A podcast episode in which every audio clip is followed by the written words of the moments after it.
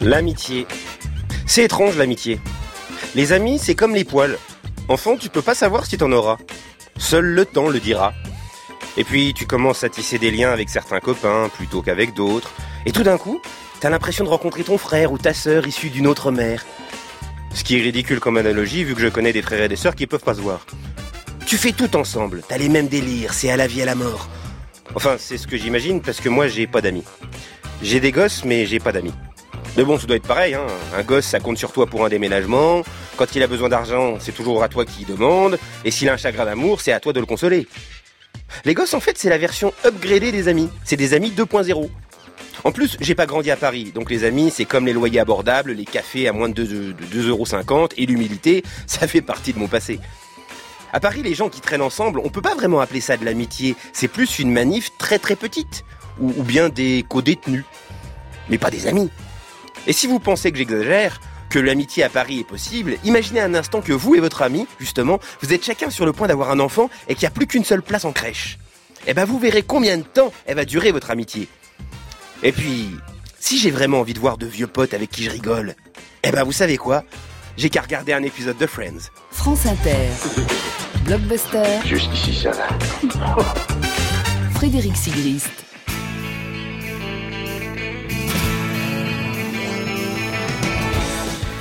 Eh oui, aujourd'hui on va parler de Friends, le sitcom de toute une génération. Ah, pour les fans dont je fais partie, impossible d'oublier les troubles obsessionnels de Monica, les vannes de Chandler, la chanson Smelly Cat de Phoebe, les Are You Doing de Joey, et ce couple cent fois fait et refait de Ross et Rachel.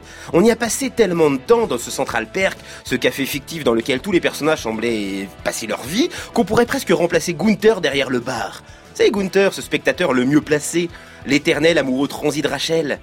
Friends, c'était une série qui parlait de tout et de rien, surtout de rien, et qui donc arrivait à tout. Dans l'histoire des sitcoms, il y a guère que Seinfeld qui a poussé si loin l'éloge du rien. Et c'est pour ça que c'était drôle. Bien avant l'avènement de la télé-réalité, Friends, c'était en quelque sorte le loft de Love Story qu'on aurait rempli de gens intelligents à la répartie ciselée. À mes côtés, pour évoquer ce sitcom culte, celle qui m'a ajouté comme amie sur Facebook pour me prouver combien elle tient à moi, Sophie Hoffman. Bonjour Frédéric. Bonjour Sophie. Alors vous allez faire le portrait de qui ce matin? Eh bien aujourd'hui je vous présente Cédric Hérault qui est fan de Friends, évidemment. Ah parfait. Alors ce matin, à nos côtés, deux experts que les auditeurs ont déjà entendus, hein, qu'ils connaissent bien. Pierre Langlais, bonjour. Bonjour. Vous êtes journaliste pour Télérama et spécialiste des séries. Avec vous, on essaiera de décrypter ce qui a fait le succès de Friends, du casting au scénariste. Euh, on évoquera tout ce qui a fait de ce sitcom une série culte. Et on parlera bien évidemment de l'héritage de Friends dans les séries humoristiques contemporaines. Thibaut de Saint-Maurice, bonjour. Bonjour. Thibaut de Saint-Maurice, vous êtes professeur de philosophie et essayiste, auteur de philosophie en série et philosophie en série saison 2 aux éditions Ellipse. Et les auditeurs d'Inter ont déjà eu l'occasion de vous entendre seul ou en compagnie de celui à qui la pop culture doit beaucoup sur France Inter, Ali Rebéi. Avec vous, on s'interrogera sur cette étrange famille recomposée que constituent Ross, Monica, Rachel, Chandler et les autres. Vu l'état familial des uns et des autres, est-ce que cette série ne nous dit pas tout simplement la seule famille qui vaille, c'est celle qu'on choisit? On rappelle aux auditeurs que vous pouvez nous suivre sur les réseaux sociaux, n'est-ce pas Sophie? Eh bien pour ça, rien de plus simple et réagissez avec le hashtag BlockFI. Mesdames et messieurs, il est 11h08 et vous écoutez Blockbuster. Cette émission est réalisée par Céline Hilla, préparée par Marine Beccarelli, Jeanne Paravert et Chloé Brassière. La programmation musicale est signée Thierry Dupin et à la technique aujourd'hui, Ludovic Aslo et Juliette Delperro. Your first line is My name is Claude. So just repeat after me. Je m'appelle Claude.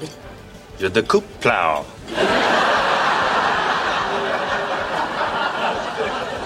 Let's just let's try it again. Okay. Je m'appelle Claude. Je déplie blue. Huh. It's not quite what I'm saying. Really? Sounds exactly the same to me. It does, really? Yeah. All right, let's just try it again. Okay. Really listen. Got it. Je m'appelle Claude. Je te floop flee. Oh mon Dieu. Oh, des fouf.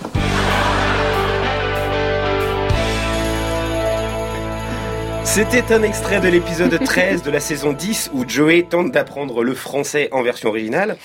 Alors, il faut le dire, c'est une petite parenthèse, hein, c'est un crève-cœur à chaque fois qu'on doit passer un extrait dans le blockbuster, parce qu'habituellement on le passe en français, et afin d'être compris de tous, mais je vous invite bien évidemment à voir tous les films et toutes les séries dont on vous parle en version originale sous-titrée.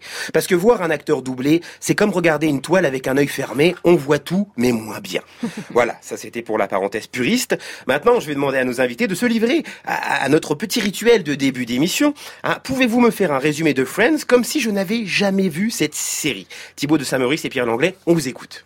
Qui veut s'y... On peut s'y mettre à deux. hein. Alors, Ah, ça, se- ça passe à moins New- ça. ça se passe à New York. Voilà, entre un café et deux appartements. Six amis qui euh, habitent pour quatre d'entre eux sur le même palier. Et puis deux autres qui ont des appartements distincts. Leurs histoires professionnelles et personnelles. Et puis l'histoire de leur amitié qui se tisse et se détisse au gré des affections plus ou moins précises et aiguës entre eux. Et parfois sentimentales, puisqu'il est aussi question de comment ceux-là vont finir ensemble ou pas. Et puis après, il y a toute l'histoire de la vie, euh, euh, des entrées, des sorties, des petits copains qui rentrent dans la bande, des petites copines qui rentrent aussi, et puis des grands phénomènes de société, des grandes questions qui sont traitées, mais toujours par le prisme de ce groupe d'amis. D'accord, donc on rappelle quand même que vous n'êtes pas siamois. Hein, du tout. Vous ne vivez pas ensemble et que vous avez fait ça au débeauté, comme ça. L'ai pas Absolument. préparé. oui. Hein Et alors, euh, d'où est venue l'idée de Friends? Euh, elle est venue euh, de, de, de- des créateurs, euh, donc euh, Martha Kaufman euh, et euh, du coup j'en oublie avec notre petit David David Crane. Bien sûr, qui avait fait une série avant sur HBO, hein, la fameuse chaîne câblée qu'on ne cite presque plus, mais en tout cas une des grandes références, hein, des grandes chaînes des séries dans l'histoire des séries, en tout cas peut-être la plus importante aujourd'hui, des séries américaines en tout cas, qui a fait une série qui s'appelait Dream On, qui reste très confidentielle en France, mais qui a plutôt bien fonctionné sur HBO à l'époque, qui était une comédie déjà, et qui ont euh, Mais sur un, un, sur un- quarantenaire. sur un éditeur, c'est ça, qui vivait en bonne partie son existence à travers la pop culture justement, puisque euh, y avait des scènes de cinéma et de séries qui venaient de l'histoire de la télévision, qui venaient un peu alimenter ses réflexions euh, sentimentales, personnelles, professionnelles, etc.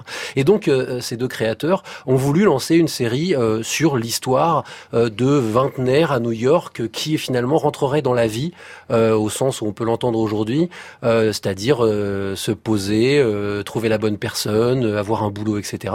Et c'était le pitch de Friends au départ, c'était tout simplement comment on vit à Manhattan aujourd'hui, en tout cas dans 1994 donc, euh, et comment on finalement s'installe dans cette euh, nouvelle génération, la fameuse génération X, euh, avec peut-être d'autres codes, mais en même temps en respectant les traditions. Bref, comment on a le cul entre deux chaises, pour dire les choses simplement, entre donc les traditions et une sorte de progressisme où on refuserait les traditions. Et alors, c'était aussi un choix délibéré de tourner toute la série en studio. Oui, alors ça, ça fait partie de, du classique de la sitcom. Moi, je dis là, enfin, le sitcom, les deux peuvent fonctionner, je pense.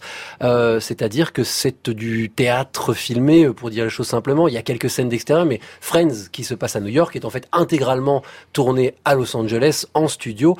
Et donc, on est face à un public euh, qui, contrairement à la légende urbaine, n'est a priori pas entraîné à rire à tel ou tel moment. C'est-à-dire qu'on capte le public, et ce qui fait d'ailleurs que ces séries-là, on dit des rires en boîte, euh, mais en fait, euh, il y a des réenregistrements. Parfois, on dit OK, celle-là on la refait parce que le public n'a pas ri ou pas bien, et on trouve la bonne note, le bon timing pour que le public rit proprement. Et donc, c'est un vrai travail de comédie sur scène.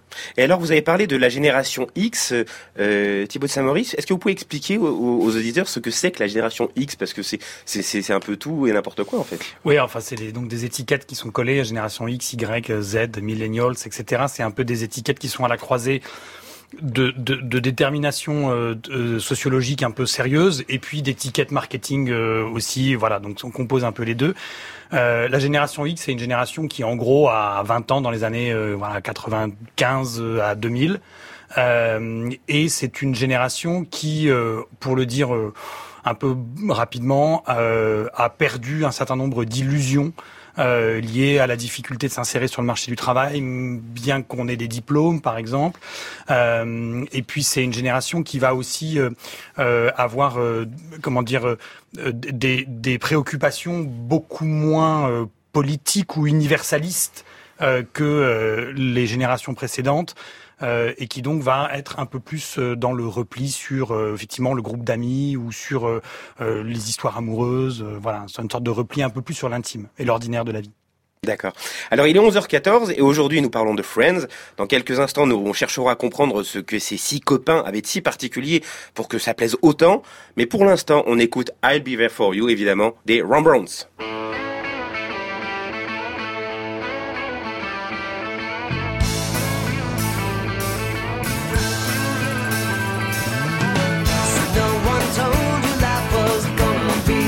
Your job's a joke, you broke.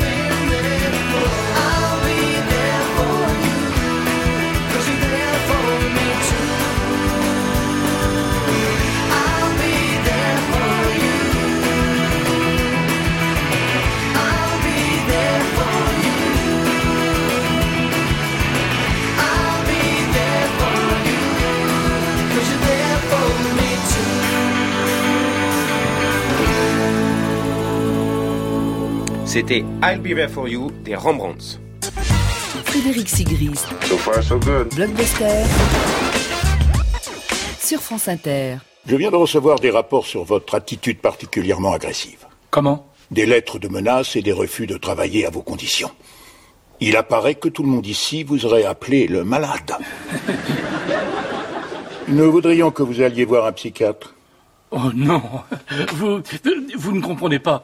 Toute cette histoire a commencé à cause d'un sandwich. Voyez-vous, ma sœur me fait toujours de fantastiques sandwichs à la dinde. Mais elle a un secret. Elle met une tranche de pain de mie qui a baigné dans la sauce juste au milieu.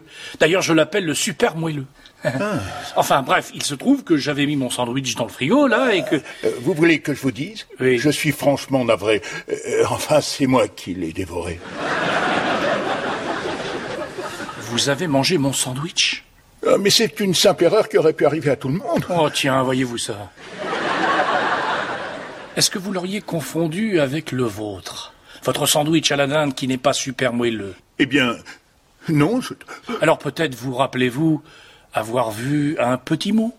Euh, oui, je me souviens avoir vu quelques mots ou euh, une petite blague amusante. Et cette blague disait « Ceci est mon sandwich Euh, non, non, non, calmez-vous. Euh, venez avec moi dans mon bureau. Si ça se trouve, il en reste un peu dans la poubelle. ». Quoi? Oui, mais il était très gros, vous savez. Je, euh, je ne suis pas arrivé à tout manger. Bon, Vous avez jeté mon sandwich à la poubelle? Mon sandwich Mon sandwich Nous sommes toujours en compagnie de Pierre Langlais et de Thibaut de Saint-Maurice pour parler de Friends. Alors la question que j'ai envie de vous poser, c'est comment vous avez découvert cette série? À la télévision, en VHS, plus tard en DVD Moi, j'en ai un souvenir Pierre très Langlais. clair. Oui, j'en ai un souvenir très clair. Euh, j'étais au lycée à l'époque, euh, fin de collège, début de lycée, je pense. Et je, fin, ça devait être en troisième sans doute. Et il y a euh, des filles qui étaient en classe avec moi qui font, il y a un truc qui passe à la télé, là, c'est super. On regarde ça tous les soirs entre copines. Je fais, tiens, qu'est-ce que c'est que ce truc? Et je suis allé regarder. Et moi, je l'ai vu en VF à l'époque. C'était en VF sur France 2. Je suis pas partie de ceux qui ont la chance de voir c'est sur Jimmy en VO, si je dis pas de bêtises, un peu plus tôt. Euh, et, euh, et je suis rentré dedans et il m'est arrivé exactement ce qui arrivait à tous ceux qui sont devenus amoureux de Friends. C'est-à-dire que je suis devenu un friend moi aussi, mais j'imagine qu'on en parlera. Mais évidemment. Et vous, Thibaut de Saint-Maurice Ben, on a à peu près vaguement les mêmes, euh, le même âge, donc c'est à peu près le même contexte, c'est un contexte de lycée, et, et donc au départ euh, c'est effectivement euh, euh, essayer de voir des épisodes comme ça au fur et à mesure de leur diffusion. Mais ce dont je me souviens plus précisément, c'est un peu plus tard euh, d'avoir fait partie d'un groupe d'amis euh, qui, qui avait comme rendez-vous quand les, les, les premières cassettes sont sorties, puis quand les, après même un peu plus tard les premiers DVD, qui avait pris comme rendez-vous le fait de se retrouver le samedi début d'après-midi pour enchaîner quelques épisodes. Alors on pouvait venir, on, on pouvait pas venir, mais c'était devenu en fait déjà aussi un rendez-vous d'un groupe d'amis euh, spécifique. C'était assez amusant. Oui, c'est-à-dire qu'en fait, on retrouvait dans la vie ce qu'on voyait à l'écran. Exactement, exactement. Ou en Alors- tout cas une version fantasmée. Oui, ce- et après voilà. on jouait aussi à ça, c'est-à-dire qu'on on, on jouait aussi effectivement à, à, à se réunir en telle sorte d'être un peu comme ceux qui étaient à l'écran.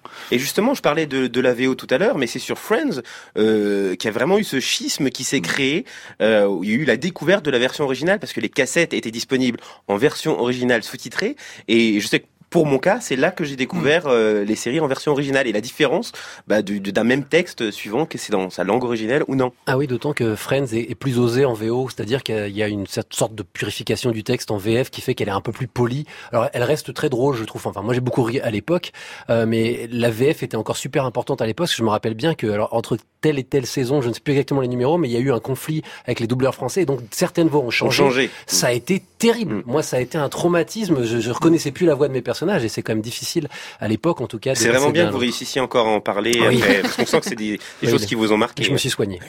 Et puis ça, ça- ça a été sur cette histoire juste de, de VOVF, ça a été aussi pour la première fois peut-être la première série à être aussi massivement regardée par une génération. Et moi, je pense que du coup, il y a eu aussi ce, ce réflexe assez fréquent quand euh, quelque chose d'un peu confidentiel devient massif, qui est de vouloir retrouver une forme de pureté Oui. euh, et, et du coup de recréer une sorte de hiérarchie entre tous ceux qui regardaient ça un peu tranquillement et ceux qui étaient devenus vraiment des, des aficionados euh, vraiment euh, sérieux de, de la série et qui ont aussi vachement promu euh, le visionnage en euh, version originale. Alors, comme chaque jour, la merveilleuse équipe de Blockbuster est allée à la rencontre des gens pour savoir quel était leur personnage préféré et surtout pourquoi. Friends, euh, comment c'était? C'était Chand- Chandler? Chandler, ouais, je crois, il était marrant, celui que j'aimais bien, ouais. Joey, on va dire qu'il me ressemble pas mal. Je vais dire Chandler. Il est phlegmatique, quoi. J'aime bien. Euh, oui, Chandler. Il est attachant, hein, il, est, il est sympa. Euh, mon personnage préféré, c'est euh, Phoebe, parce que je la trouve trop drôle et euh, sa chanson sur les chats, euh, voilà, j'adore. J'ai envie de dire Ross, Euh, c'est un peu le geek quoi de l'équipe quoi. Ben moi Chandler parce que bah avec Joey ils formaient le duo des comiques et ils étaient marrants tous les deux mais Chandler ouais plus. Chandler, ouais, c'était le plus marrant, tout simplement. Joey. C'était pour moi le plus marrant, il avait des délires un peu, un peu bizarres. Mon personnage préféré, je pense que c'est Rachel. Je sais pas, je l'aime bien. J'aime bien son, son caractère, enfin son personnage en soi. Oh, je sais pas pour son look, euh, voilà, pour tout un tas de choses. Parce que j'aime bien le couple qu'elle forme avec Ross euh, et que ça fait un peu comédie romantique dans la série. Ross, parce que, parce que j'aime bien la meuf avec qui il sort. tout en élégance. Alors vous remarquerez que Monica n'a jamais été citée. Et donc euh, comment on explique que bah, assez souvent bah, c'est un petit peu euh, voilà la, la de Friends. Bah, c'est le personnage. euh, je vais pas spoiler le reste de l'émission, mais c'est le personnage qui incarne un peu la maman, euh, qui incarne un peu celle qui est la plus psychorigide, la plus euh, maniaque, euh, celle qui euh, mine de rien a un impact majeur sur l'évolution de la série et de comment tout le monde s'organise dans ce petit monde, parce que c'est un tout petit monde qu'on nous montre de Friends, euh, même s'il parle du monde en général. Et donc peut-être que c'est ce qui fait qu'elle n'est pas la plus aimée, parce qu'elle est plutôt là pour déclencher la comédie que pour la porter. Euh, et c'est pas elle qui du coup sort les répliques les plus drôles, mais je pense que sans elle, il y aurait beaucoup moins de bonnes répliques des autres personnages. C'est-à-dire, c'est surtout, c'est, quand on regarde les six, c'est, d'elle dont on rit le plus, mais à ses dépens, en un sens.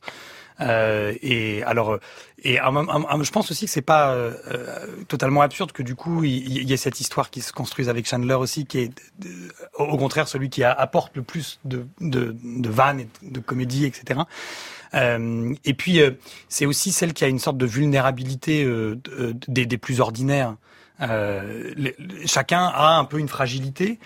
Et Monica, à chaque épisode, est l'occasion aussi, enfin possiblement, de, de rappeler sa vulnérabilité sur euh, sa difficulté en fait à intégrer le changement ou le désordre ou la variation, alors même que, au contraire, tous les autres font un éloge, un éloge euh, du changement, de la vie qui s'ouvre, de tous les possibles, etc. Oui, et puis elle a un rapport aux parents qui est assez compliqué également. Ah oui, et, et enfin d'ailleurs c'est marrant parce que c'est ça vient très très tôt dans la série, je crois peut-être dès le premier ou dès le deuxième épisode.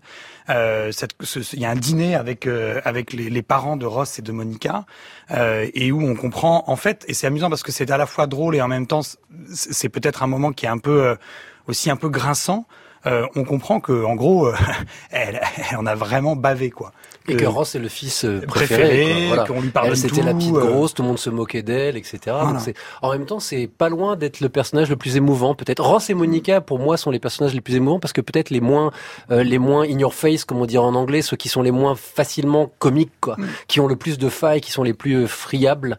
Et, et surtout, voilà. c'était aussi les personnages les plus définis dès le départ, parce que euh, quand on revoit les dix saisons, euh, le personnage de, de- le personnage de Joey, par exemple, a subi une évolution. Il commence comme le séducteur, et au fur et à mesure, on, se rend compte que c'est plus intéressant d'en faire vraiment un abruti, et, euh, il devient de plus en plus euh, presque simpsonien euh, dans sa manière de- d'être naïf. Évolution critiquable parce qu'elle a débouché sur Joey, le spin-off, où il était justement presque plus dans cette posture-là. Or, en fait, euh, un des plaisirs de la sitcom, euh, c'est aussi d'avoir des personnages qui sont stéréotypés, mais au bon sens du terme. Et quand vous faites trop évoluer un personnage de sitcom, vous pouvez perdre la raison pour laquelle il vous touche ou il vous fait rire.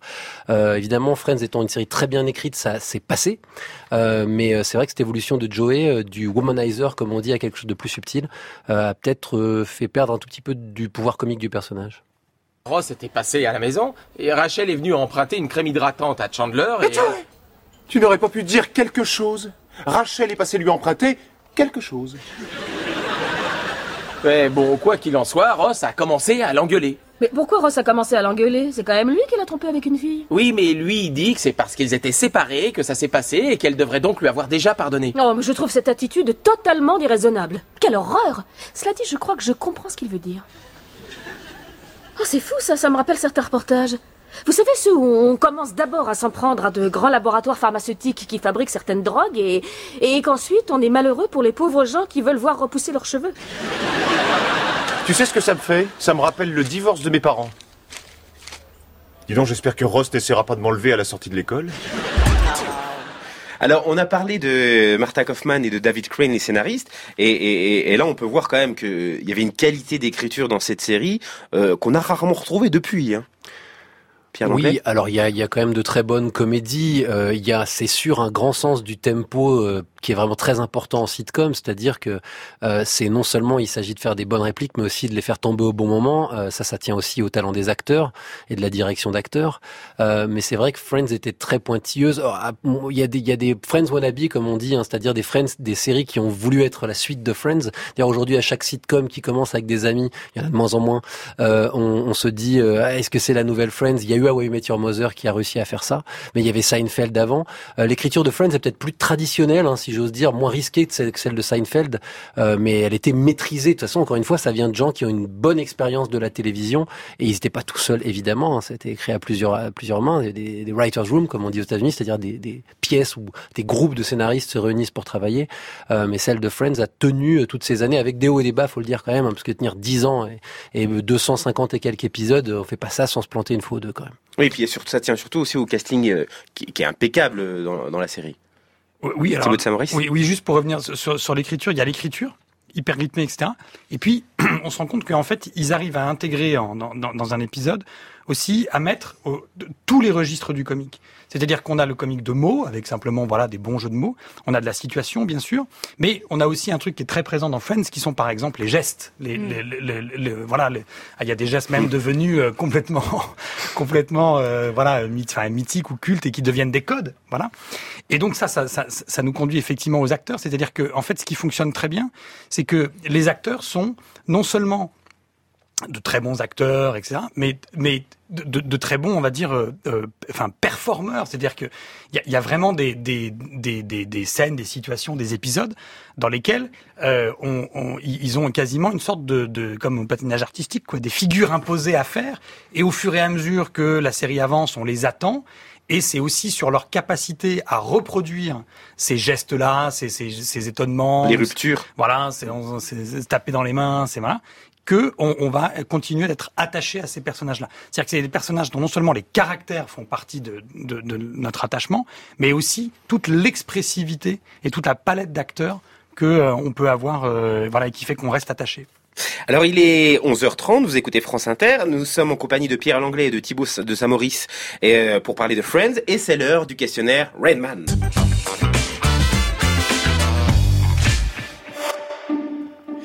Alors Sophie va vous donner des chiffres, mais il y aura trois propositions de réponse. Alors attention, il peut y avoir plusieurs bonnes réponses ou pas. Allez, on commence avec 12. Est-ce que c'est le nombre d'animaux ayant joué dans Friends? Est-ce que c'est le nombre de jours qu'il fallait à toute l'équipe pour réaliser un épisode? Ou est-ce que c'est le nombre d'épisodes dans lequel aucun acteur, hormis les six comédiens principaux, n'apparaît à l'écran? 12. Je risque une réponse Je Oui. dirais les animaux, non, plutôt? Oui, effectivement, il y a 12 animaux qui ont joué dans Friends. Bravo. Et pour le nombre de jours qu'il fallait à l'équipe pour réaliser un épisode, il leur fallait 5 jours. On continue avec 50. Est-ce que c'est le nombre de pays ayant acheté les droits de la série pour euh, les diffuser? Est-ce que c'est le nombre de guest stars venus euh, donner la réplique aux acteurs de Friends? Ou est-ce que c'est l'âge moyen des six acteurs principaux aujourd'hui? 50. Ouais, l'âge moyen des six acteurs principaux aujourd'hui. Alors presque, j'ai fait moi-même le calcul, on est à 49 ans et demi. Mais sinon, c'est T'aurais le... pu le raccorder quand même. T'es dur, hein J'ai dit presque. Mais c'est le, le nombre de pays qui a acheté, euh, qui a acheté les droits. 236 maintenant. Est-ce que c'est le nombre total d'épisodes sur 10 saisons? Je sens que c'est facile là. Le nombre de personnes qui assistaient au tournage d'un épisode? Ou est-ce que c'est le nombre de coiffeuses en France à qui on a réclamé le dégradé mythique de Rachel, à Non, votre avis? À mon avis, ça c'était plutôt 2500. Effectivement. Euh, quant au public, le record c'est 500 et quelques à Londres. Ils ont tourné des épisodes à Londres, ils ont battu le record à ce moment-là. Donc je dirais euh, le, le- la réponse A. Bravo. Le nombre d'épisodes. Voilà. Vous êtes trop fort. Allez, mais, mais je crois, je crois que Thibaut de Samoris a, a- a déclaré forfait. Il est parti loin. Voilà, c'est ça. je lui ai Trop même donné facile. la bonne réponse. Il a pas voulu la dire. On termine avec 1 million. Est-ce que c'est le nombre de dollars que les acteurs ont touché respectivement par épisode lors des deux dernières saisons? Ou est-ce que c'est le nombre de téléspectateurs américains réunis devant le dernier épisode de la série? Ou est-ce que c'est le nombre de fois où Fred a lam- lamentablement échoué son imitation de Chandler pour draguer une fille? Alors, À je pense votre que avis ici- ouais, je, je vais pas me prononcer sur la dernière option. Euh, non, c'est c'est le nombre de, de C'est le salaire. pour un pour un pour un épisode. Ouais. Effectivement, Ça le en fait salaire. Les, les- Mm. les acteurs les mieux payés euh, de l'histoire, euh, enfin en, en- en densité si j'ose dire, par épisode Mm. et par durée d'épisode. 1 million pour 22 minutes, j'ai j'ai pas fait le calcul mais c'est pas mal. Ouais, c'est pas mal. Euh, sachant que c'était 6 heures de tournage pour, euh, pour un épisode, euh, voilà, ce qui est le double d'une sitcom normale si je dis pas de bêtises. Quant au chiffre du dernier, je continue Rainman, hein, quant au chiffre du dernier épisode, 56 millions, quelque chose comme ça, c'est la série la plus vue des années 2000. Enfin, le, Ouais, 51 parce que pour le millions. coup, un ouais, million, ouais. Et les négociations salariales ont été menées par Lisa Kudrow. euh, Et ils ont Phoebe. tous exigé que tout le monde ait la même somme. C'est d'ailleurs une, une des dynamiques de Friends, c'est qu'il n'y avait pas de personnage principal. Tout le monde devait être à la même enseigne. Alors dans Blockbuster, on gagne des chansons. Un bravo à vous. Et vous avez gagné Vianney avec moi, aimez-toi.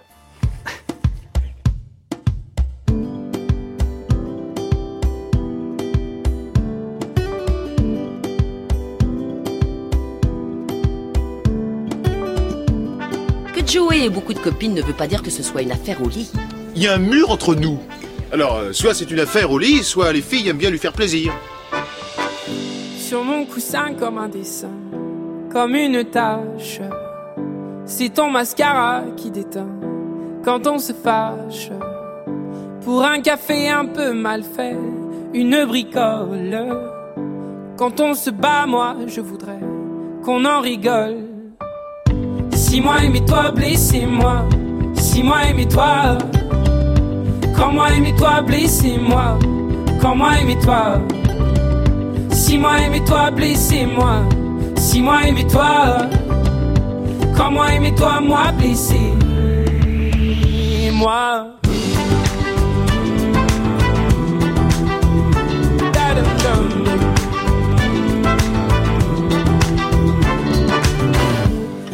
Les gens ne comprennent pas qu'on le supporte. Que je me mouche dans tes bras, sois ma carotte. Prendre la peine de s'abîmer, faire des scènes au lieu d'aimer. Et faire l'amour par dégoût du dégât.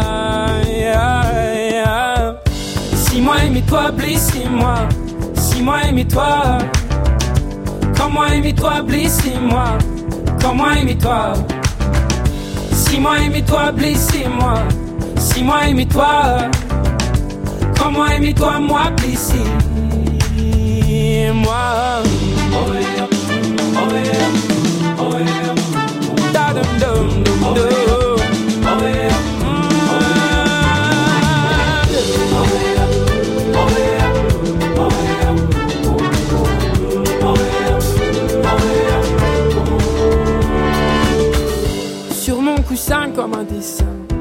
comme une tache. C'est ton mascara qui déteint quand on se fâche. Et ce coussin d'ici demain, après l'orage, sera témoin que l'on sait bien tourner la page.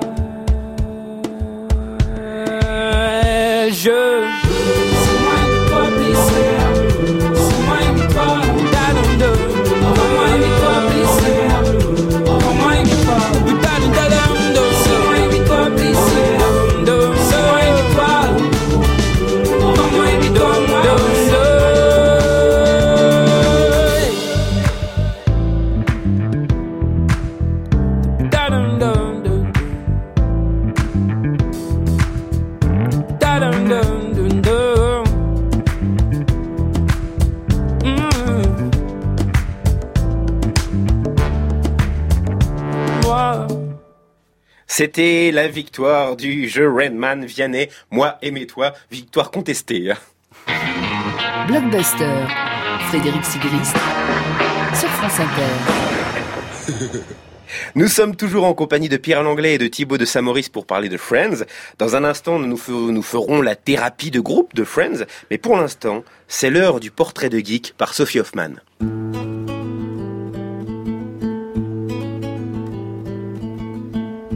Cédric Hérault est né en 1980 dans le Val-de-Marne. Quand Friends est diffusé pour la première fois en France, il a 14 ans. Son meilleur ami lui prête alors une VHS sur laquelle il a enregistré les premières diffusions de la série. Cédric est subjugué et ne décrochera plus d'un seul épisode.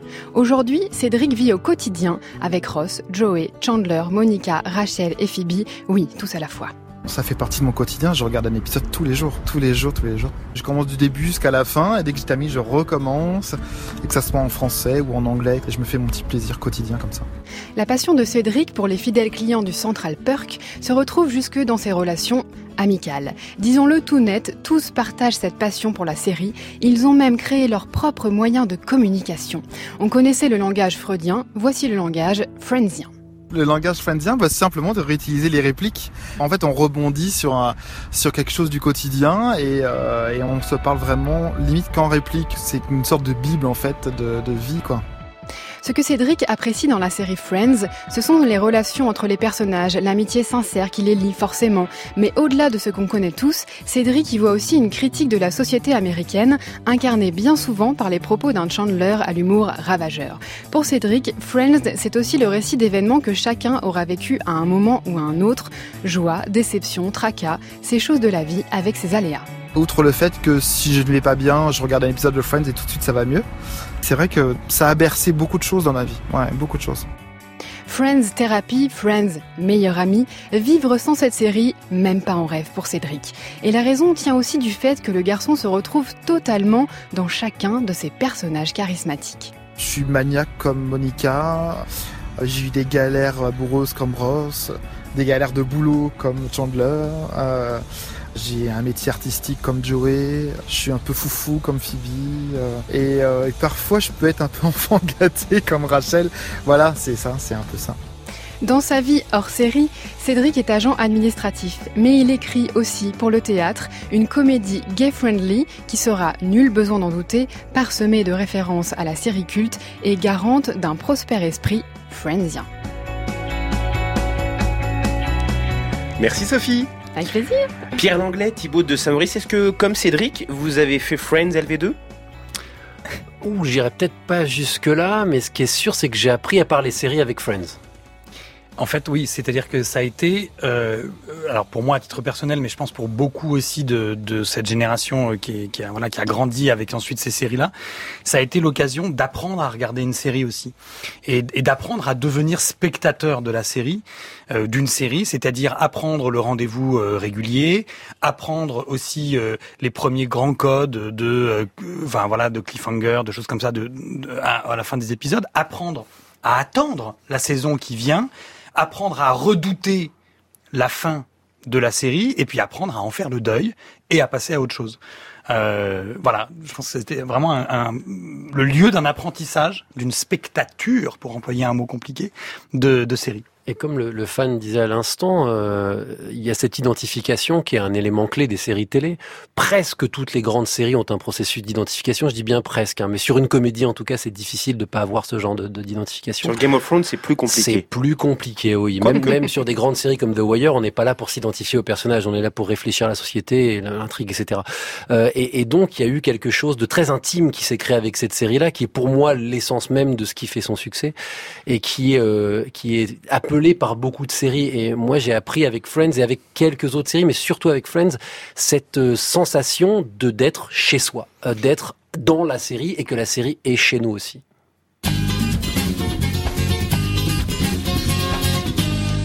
C'est la dixième fois que je vais faire pipi depuis qu'on est arrivé ici. Et c'est aussi la dixième fois que tu nous le dis. Oh, c'est sûrement très pénible pour vous, hein, je suis désolée. C'est vrai, quoi, c'est plus facile d'avoir trois bébés dans le bide en train de te marteler la vessie à coups de pied, ça c'est sûr. Je commence à en avoir vraiment marre de cette grossesse. Mon seul tout petit réconfort me provient d'une tasse de café qui, bien sûr, est un déca parce que... Oh, je suis enceinte Phoebe, euh, tu veux un cookie? Très gentil, merci.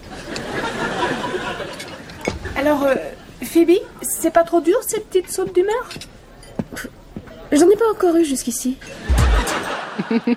Alors là, on a évidemment reconnu euh, Phoebe qui euh, qui qui s'était portée, bah, bah, qui était mère porteuse pour son frère. Euh, Donc euh, elle attendait trois euh, trois bébés, des triplés.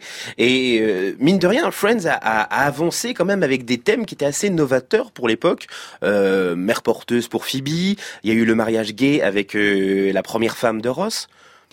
Thibaut Oui, en, en fait, ce qui était intéressant, c'est qu'évidemment, tous ces sujets-là étaient toujours dans l'air du temps. Mais ce qui est important, c'est toujours de, de- de se rendre compte comment est-ce que ça rentre dans la fiction.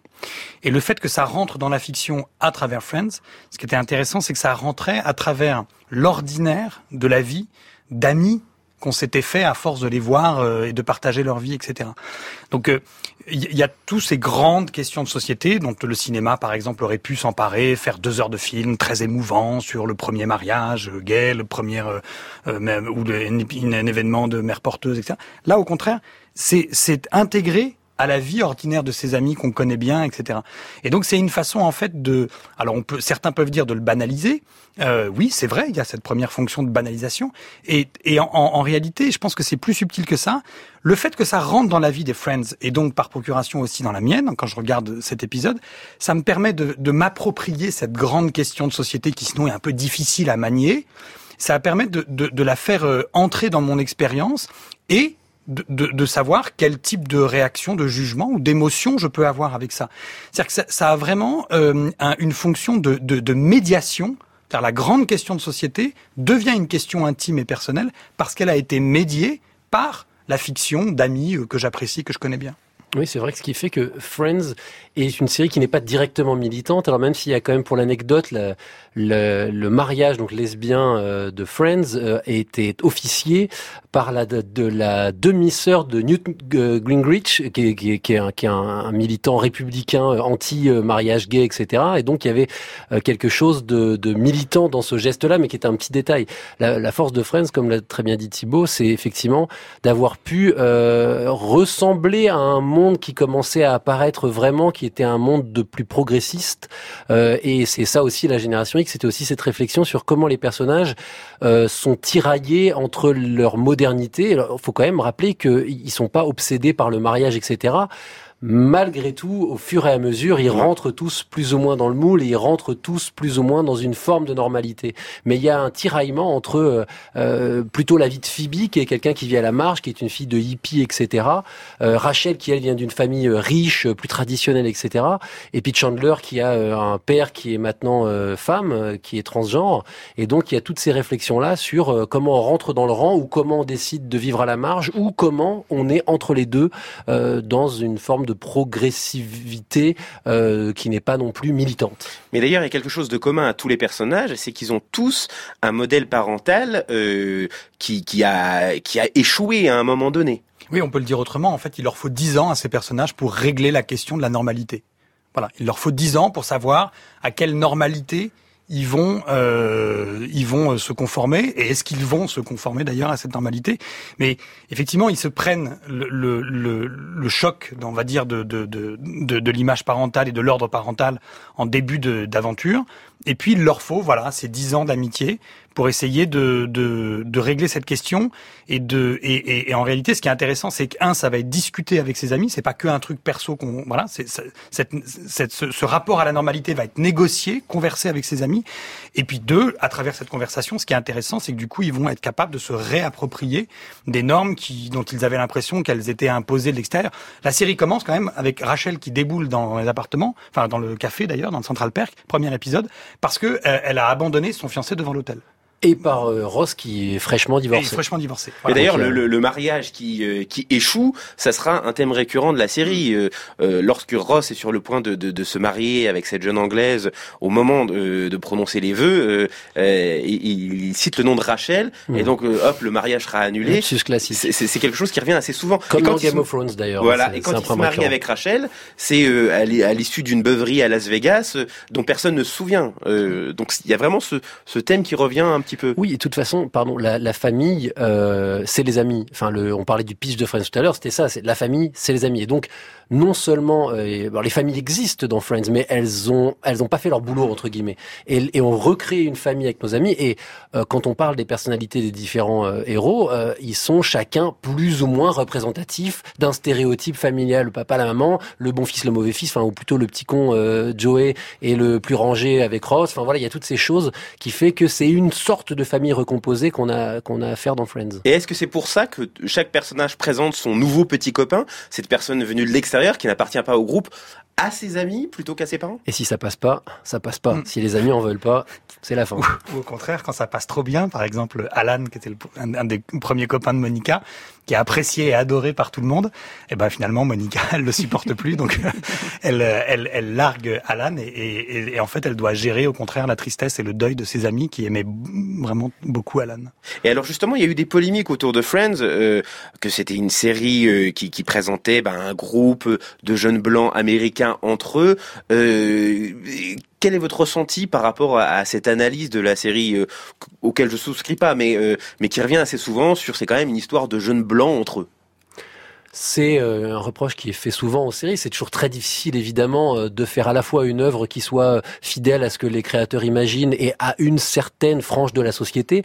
Aujourd'hui, on est obsédé par l'idée de faire des séries qui soient représentatives de toute la société. Donc, on voit beaucoup de séries qui s'appliquent, et d'un point de vue politique, c'est super, à avoir une très grande représentativité. Reste que, eh bien, au sein de, des différentes communautés, on a euh, des gens qui ne se, qui sont que entre blancs, que entre noirs, que entre, entre asiatiques, et on voit ça dans les séries. Donc, ça provoque provoque toujours le débat. Mais C'est pas que dans les intéressant. séries, hein. si on faisait un sondage à la maison de la radio, la diversité est pas hyper euh, Et, importante. et hein. voilà, et partout où on, on travaille, effectivement, la diversité n'est pas toujours présente. Et une série peut, euh, faut être, faut être, faut être un peu malin. Friends avait plein de personnages secondaires noirs qui étaient des gens de pouvoir, qui étaient des gens importants, et qui, ça donne une excuse entre guillemets aux créateurs pour dire, écoutez, non, on n'est pas raciste. C'est juste que notre monde à nous était effectivement essentiellement blanc. Et puis on peut distinguer entre euh, les thèmes abordés par la série et, et traités par les personnages, ce qui va être l'objet de la conversation entre les personnages, qui là sont des thèmes plutôt universels, et leur incarnation dans une réalité entre guillemets sociologique qui peut-être là est discutable. Mais c'est pas parce que la réalité des personnages, le personnel de la série est dans une sorte de, de communauté située que du coup, les thèmes qui sont abordés entre eux sont eux aussi situés. Non, c'est-à-dire que voilà, les questions d'amitié, de choix de vie, etc. universel. Voilà, sont universelles. On peut distinguer les deux. Alors il est 11h49 et on va vérifier vos connaissances d'experts sur les sitcoms en, en général. C'est le blind test des experts.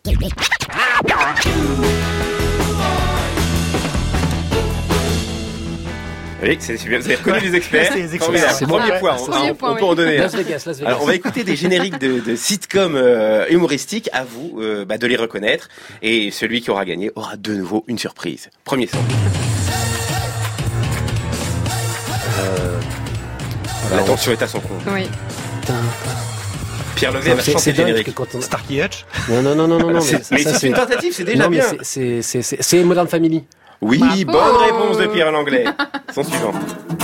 Fais pas ci, fais pas fais ça. pas ça. Ah, c'est collégial. Fais passif, pas ça. Ah ouais, Mathieu Mother. Et effectivement, Oh, I Met Your Mother. Ah, Ah si, c'est Nono d'enfer, non Ah oui Pierre Langlais a décidément passé Oui. beaucoup, beaucoup de temps Ouais, devant il- la il y a télévision. du- il y a- Il y a du niveau. ouais. Ah, il y a des niveaux. Hein. Il en a même fait son métier. Son suivant. Scrubs. Oh là là, la, la Thibaut, je crois que vous ne pouvez plus Non, non, lutter. je- hein. Effectivement, c'est Scrub. J'admire. On a essayé de Euh, comprendre. Recreation. Ah oui, alors effectivement, effectivement. Mais alors j'aimerais, j'aimerais poser des questions sur la vie sociale de Pierre Langlais.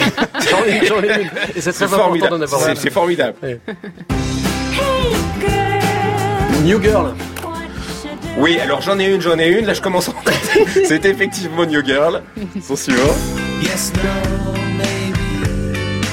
Malcolm in the Middle, peut-être? Oui, et en plus, il Ouais. donne le, version- le, le- le Ah, il titre en version tout originale. court.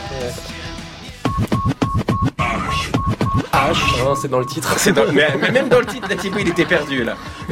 Je vais pas aussi vite, moi. Je, Ah, je- voilà. Ah, attention. Rocky. J'adore les, les propositions de Non, c'est Two. Broke Girl. Two Broke Girls, eh bien oui. Alors là, c'est une victoire, mais c'est une victoire incontestable Ah ouais, de Pierre Langlais. c'est le meilleur de tous, vraiment, mais pouf. Alors, bah, vous avez gagné une nouvelle chanson, Ah, la chance. Oumou Sangaré, avec la chanson Fadjamou. Ça a l'air bien. Tu sais, il y a plein de mecs très bien dans mon bureau. Tu veux pas que je te branche? Ouais.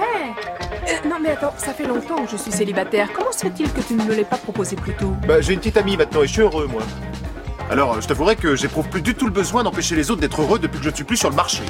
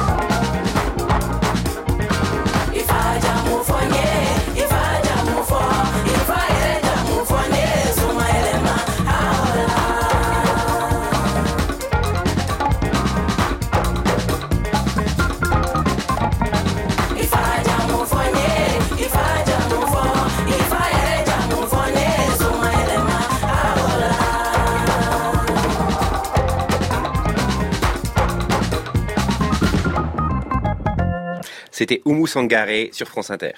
Attention, que vous soyez attention. Blockbuster. Cette fréquence est exclusivement réservée aux urgences. Frédéric Sigrist Sans blague Et vous croyez que j'appelle pour commander une pizza? Sur France Inter. Alors Pierre Langlais et Thibaut de Samoris, j'aimerais vous poser une question. Euh, Est-ce qu'il y, a un- il y a un fils spirituel à Friends?